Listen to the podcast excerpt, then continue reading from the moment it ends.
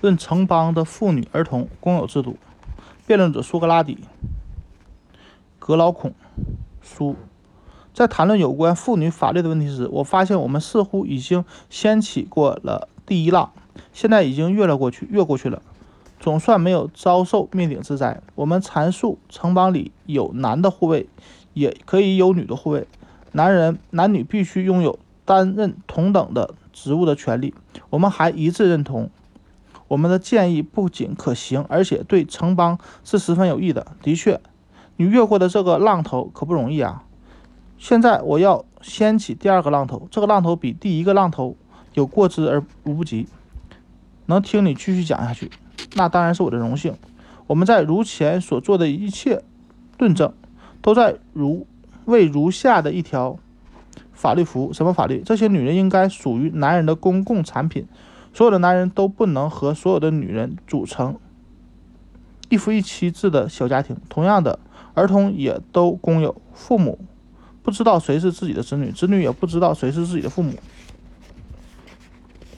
苏格拉底，你掀的这个浪头果然非同小可，但你想过没有，谁对你的这个浪头的可行性不抱怀疑态度呢？它的益处又在哪呢？关于益处在哪里，我看这点没有必要去怀疑，因为谁都不会否认妇女和儿童一律公有，益处多多。至于是否行得通，我看这个问题必将引起极大的争论。两个问题都会引起不小的争论。按你的意思，是不是说我要逃难逃一劫了？我原来希望你能够同意我的这个建议是有益的，那样的话，我想我就可以。避重就轻来讨论是否可行了。你休想轻描淡写完就溜走。我识破你的心思，你必须对那两条建议阐释清楚，好吧？那我就恭敬不如从命。但你必须先让我喘口气。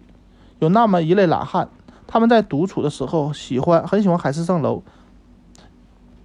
也啊，海市蜃楼的想入非非，就不急于找到实现自己目标的方法。他们习惯了束之高高阁，缺乏进取心，不愿动脑，把目标当作假想的实现，然后再虚无缥缈的空想。这样一来，他们只能使自己原来懒散的灵魂更加懒散。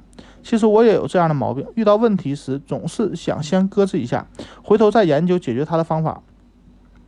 现在我们假定这个是可行的，那么如果你允许，我很愿意讨论一下有关城邦治理者们应该怎样调理诸类事情的。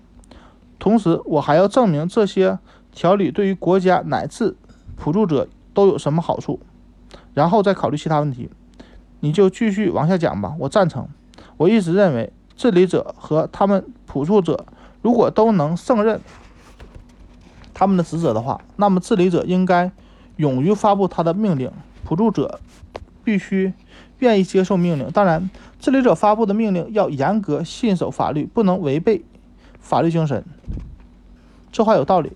那么，假如你作为立法人，你先选出了一些男人，然后又选出了一些女人，这些男人、女人具有相同的品质，你就会把女人派给这些男人，让这些男人、女人同吃同住，朝夕相处，他们之间没有任何私有财产。只是彼此共同生活、共同锻炼，本性的需要就会导致两性的结合。你说这种情况不是一种必然结果？几何学有几何学的必然，但情欲的必然更是一种必然。对绝大多数的人的行为来讲，情欲的必然比几何学的必然更有更大的说服力、震撼力和影响力。的确是这样。不过，格。格劳孔，如果两性行为或其他任何行为都处于无序状态的话，这对于一个国有序的国家来讲，简直就是一种亵渎。我们国家的治理者是绝对不允许这样无序的现象发生的。无序当然是不对。从这个道理上讲，婚姻应该作为一件神圣的大事对待。婚姻若是被当作神圣大事，那么婚姻也就是一件最有益的事了。我同意。那么，格劳孔，能告诉我？怎么做才能让婚姻最有益呢？我在你家里就看到过一些猎狗和纯种的鸡，你是否留意过它们交配与生殖究竟是怎么样呢？你说的意思是什么意思？我是说，姑且把这些所谓的纯种都称为两种，那么能否证明它们比别的同类更优秀呢？能啊。那么你是对他们一视同仁的进行繁殖，还是想尽一切办法从他们当中选出最优秀的品种进行繁殖呢？我当然是选择最优秀的进行繁殖。再问，你选择年龄最小的，还是选择最大的，或是尽量的选择那些正在壮年的进行繁殖呢？还用说吗？我选的是那些正值壮年的进行繁殖。你再想一想，如果你不这样选种的话，你的那些好狗好鸡。岂不一代不如一代吗？是的，奔马和其他的兽类情况怎样？它们是否有不同？如果情况有不同，那就怪哉！天哪，我的朋友，如果这个情况同样也适用于人类的话，我们的统治者要费多少心力呀？我认为对人类是适用的，但是为什么说统治者要费心力呢？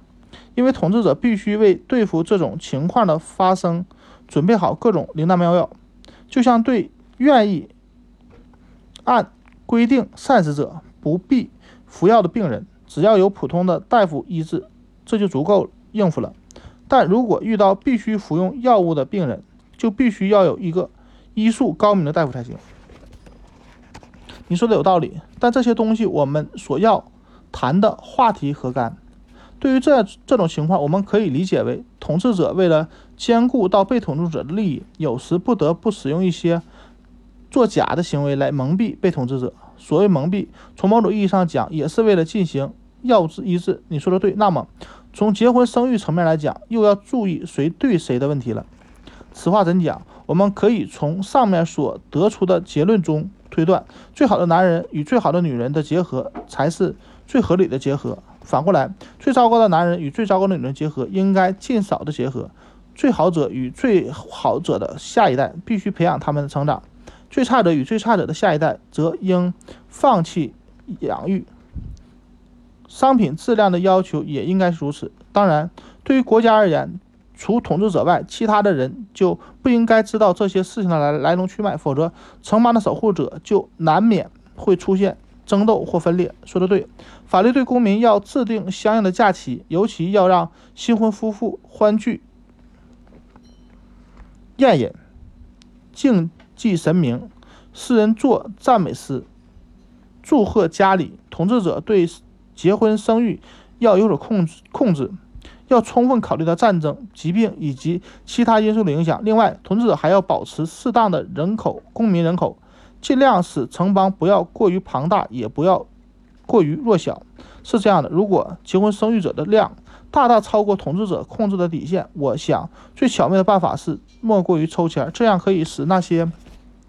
欲求偶而不成的，只能怪自己运气不好，而不能怪统治者了。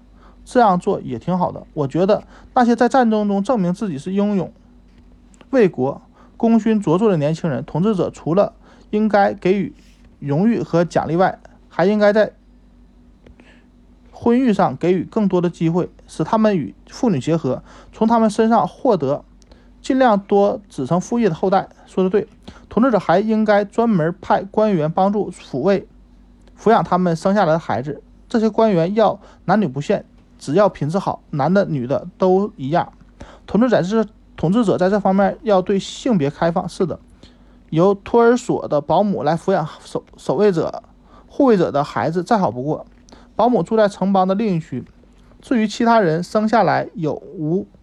有先天缺陷的孩子们，他们往往被秘密的加以处理。有关情况我也不清楚，暂且不论。是的，这是统治者力求民族优化的必要条件。当然，这还要靠有益的监管制度，比如抚养孩子时期，监管者要监督母亲在有奶时候要到。托儿所喂奶，要竭力不让他们认清谁是自己的孩子。如果母亲的奶不够，监管者要另外为孩子们找奶妈喂养。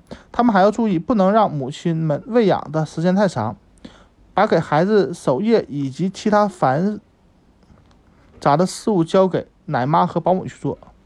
国家守卫者妻子们抚养孩子的事，居然被你说的如此简单。最虽然虽是简单，但却是不容易的。好了，现在让我们再来讨论我们人规划的第二部分。你刚才已经说过，女子应该出生在父母年轻力壮的时候，这是肯定的。那么，你同意女子精力旺盛的时期大概是在二十岁，男人是在三十岁的说法吗？你有什么高见？我认为，从二十岁到四十岁的女人都应该为国家抚养子女，而男人则应该是从过了跑步速度最快时期起算，一直到五十岁。这种年龄阶段都是男人和女人在身心。两方面最旺盛的时候，因此，如果超过了如上所说的年龄段儿，或不到这个年龄的人也给国家生育后代，我认为就是对国家的不负责，同时也是非正义的。如果他们的事情被掩盖了，他们生育孩子得无法公开的得到男女祭司和全城帮的祷告祝福，因此要把这种孩子当作愚昧和。淫乱的产物也不过不为过，说的对。法律的严明性还应该将这种情况排除在外。一个壮年的男人在未得法律准许的前提下与一个壮年的女人结合，并生下孩子，他们的这种行为就是给国家丢下一个私生子，因此也是亵渎法律的神明。太对了。还有一种情况，即男人和女人双双都过了生育之年。那么我们就让这种男人和任何女人相处，除了女儿和母亲，女儿的女儿以及母亲的母亲。同理，女人也可以和任何男人相处，只除了儿子、父亲或父亲的父亲和儿子的儿子。但是我们还要提醒他们，无论如何，绝不能让所怀的胎儿堕入人间，见得天日。如果已继承事实，那么那也必须加以处理，因为这种后代得不到法律的认可。因此也是不能抚养的。苏格拉底，你所讲的这话都很有道理，但问题是，在外人眼中，将怎样辨别每个人的父母亲的父母亲、儿女的儿女，以及像你刚才所讲的各种亲属关系呢？当然，在外人眼里，的确，这的确是很难辨别的。但有一个好办法，那就是在众人中间有了一个做了新郎之后，他将把所所有在。他结婚后第十个月里出生的男孩都当做他的儿子，女孩都作为他的女儿，男孩们都管他叫父亲。他又把这些女儿的儿女都叫做孙子或孙女，这些孙子孙女都叫他们同辈为祖父母的。所有孩子都把父母生自己期间出生男孩女孩都称为兄弟姐妹。